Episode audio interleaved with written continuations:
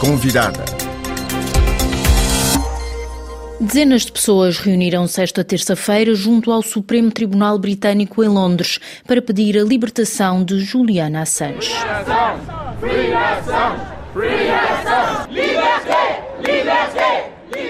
O tribunal vai decidir nos próximos dias se o jornalista australiano de 53 anos, fundador do site Wikileaks, pode recorrer da extradição para os Estados Unidos da América.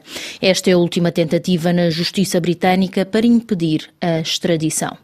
Assange é acusado de espionagem e ter revelado milhares de documentos militares confidenciais relativos às intervenções militares dos Estados Unidos da América, nomeadamente no Iraque ou até mesmo no Afeganistão. Várias organizações não governamentais consideram que estamos perante um processo em que está em causa a liberdade de imprensa. Em entrevista à RFI, Ana Gomes, antiga eurodeputada, começa por defender que este caso está a beliscar as relações entre Londres e Washington porque cria um problema ao nível jurídico entre os dois países. Está, pelos vistos, a criar um problema que tem a ver com o facto de nos Estados Unidos se aplicar uma legislação que pode dar prisão perpétua a Assange e, obviamente, isso não ser consentâneo com o direito na Grã-Bretanha. Há muito tempo que Londres podia e devia ter acabado com este problema, porque, de facto, é inaceitável extraditar Assange e não ter em conta o extraordinário serviço público que ele prestou com as revelações do Wikileaks que expuseram crimes de Estado, crimes contra a humanidade praticados Estados Unidos e os seus aliados, incluindo o governo britânico da altura, Tony Blair, e crimes, portanto, inerentes à invasão do Iraque que eles desencadearam. O que é que Londres poderia ter feito neste caso concreto, na sua opinião? Eu suponho que Londres podia ter eh, querido agradar aos primos americanos, porque sabemos que há um particular encarniçamento da CIA, que chegou a ter até um plano para eliminar Assange, e podia, portanto, ter feito valer o direito europeu, desde logo, porque quando Assange foi preso, aplicava-se na Grã-Bretanha o direito europeu, e por isso simplesmente libertar Assange e explicar que jamais o extraditaria para os Estados Unidos onde ele pode acabar os, o resto dos seus dias numa prisão. Estamos aqui a falar de um caso de espionagem em que se colocou em causa o sigilo sobre os segredos militares americanos. Aproveito aquilo que estava a dizer para lhe eh, perguntar se podemos dizer que este caso colocou a descoberto o lado menos transparente das intervenções americanas pelo mundo. Infelizmente não foram só americanas, foram também europeias, de vários Estados europeus. Como nós desvendamos no inquérito que fizemos e, que, e no relatório que publicámos no Parlamento Europeu sobre os chamados voos da CIA, os voos da tortura. Os Estados Unidos podiam ser os iniciadores desse processo chamado das Extraordinary Rendition, mas a verdade é que ele contou com a cumplicidade de vários Estados europeus, incluindo Portugal e incluindo, naturalmente, o Reino Unido. Portanto, todos os governos que estiveram envolvidos nesse eh, miserável programa de tortura e de sequestro e praticaram crimes contra a humanidade, crimes de Estado, crimes contra o direito nos seus próprios países, o direito europeu, e deviam ser eh, chamados a assumir responsabilidades os governantes dessa altura. No caso da Grã-Bretanha, claramente, o governo de Tony Blair, o próprio Tony Blair, foi absolutamente cúmplice desse comportamento americano. Portanto, aquilo que está a dizer é que, uh, no fundo, este ativista fez um trabalho uh, de interesse público, ou seja, revelou dados que, de outra forma, não poderíamos saber, eventualmente, não é?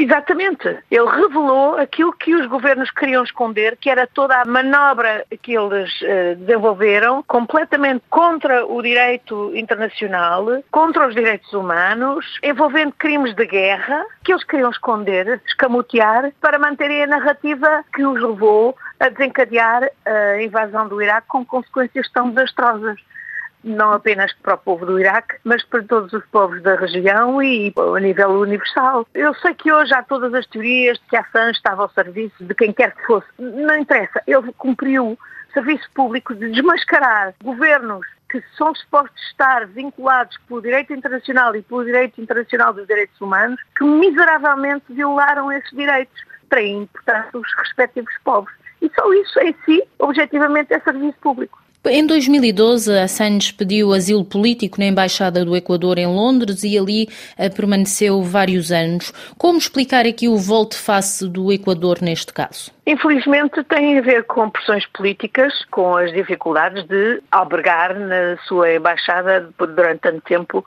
uma pessoa que estava a ser perseguida por vários uh, países, incluindo os Estados Unidos da América. Mas mais do que criticar o volte-face do Equador, eu critico o encarniçamento de governos como o americano, o britânico e outros em não querer reconhecer o serviço público para a humanidade que a Assange prestou ao revelar toda a campanha ilegal, criminosa, desencadeada por vários governos para levarem por diante a sua narrativa justificativa da invasão do Iraque, implicando o cometimento de crimes hediondos. E como explicar aqui que a Suécia se tenha retirado em relação às acusações que tinha sobre a Assange? Qual é a leitura que faz desta posição da Suécia? Bom, eu não tenho dúvida nenhuma que num primeiro momento as acusações que apareceram na Suécia faziam parte, digamos, do complô para justificar eh, do, do, plano da CIA que havia para eliminar a Assange e, portanto, para o arredar do espaço público e dele mal dizer. Mas depois as supostas acusações na Suécia foram ruindo uma por uma e verificou-se que uh, não tinham consistência. Fundamento. Elas foram o pretexto para a prisão de Assange em Londres inicialmente e depois ruíram. E depois as vicissitudes na própria Suécia e, naturalmente, a pressão constante dos Estados Unidos levou, enfim, às evoluções que conhecemos. De qualquer maneira, parece-me absolutamente condenável que tenha havido um mancomunamento de vários governos por pressão dos Estados Unidos para ter por alvo Assange e para evitar que fosse reconhecido o tornar serviço público aos direitos humanos e à verdade que Assange prestou. Faço-lhe uma última questão. Eh, começamos esta entrevista precisamente pelo facto de do ativista ir novamente a julgamento a partir desta terça-feira. Pergunto-lhe qual acha que vai ser o desfecho. A Assange será mesmo extraditado para os Estados Unidos da América? Não sei qual será o desfecho, espero que não.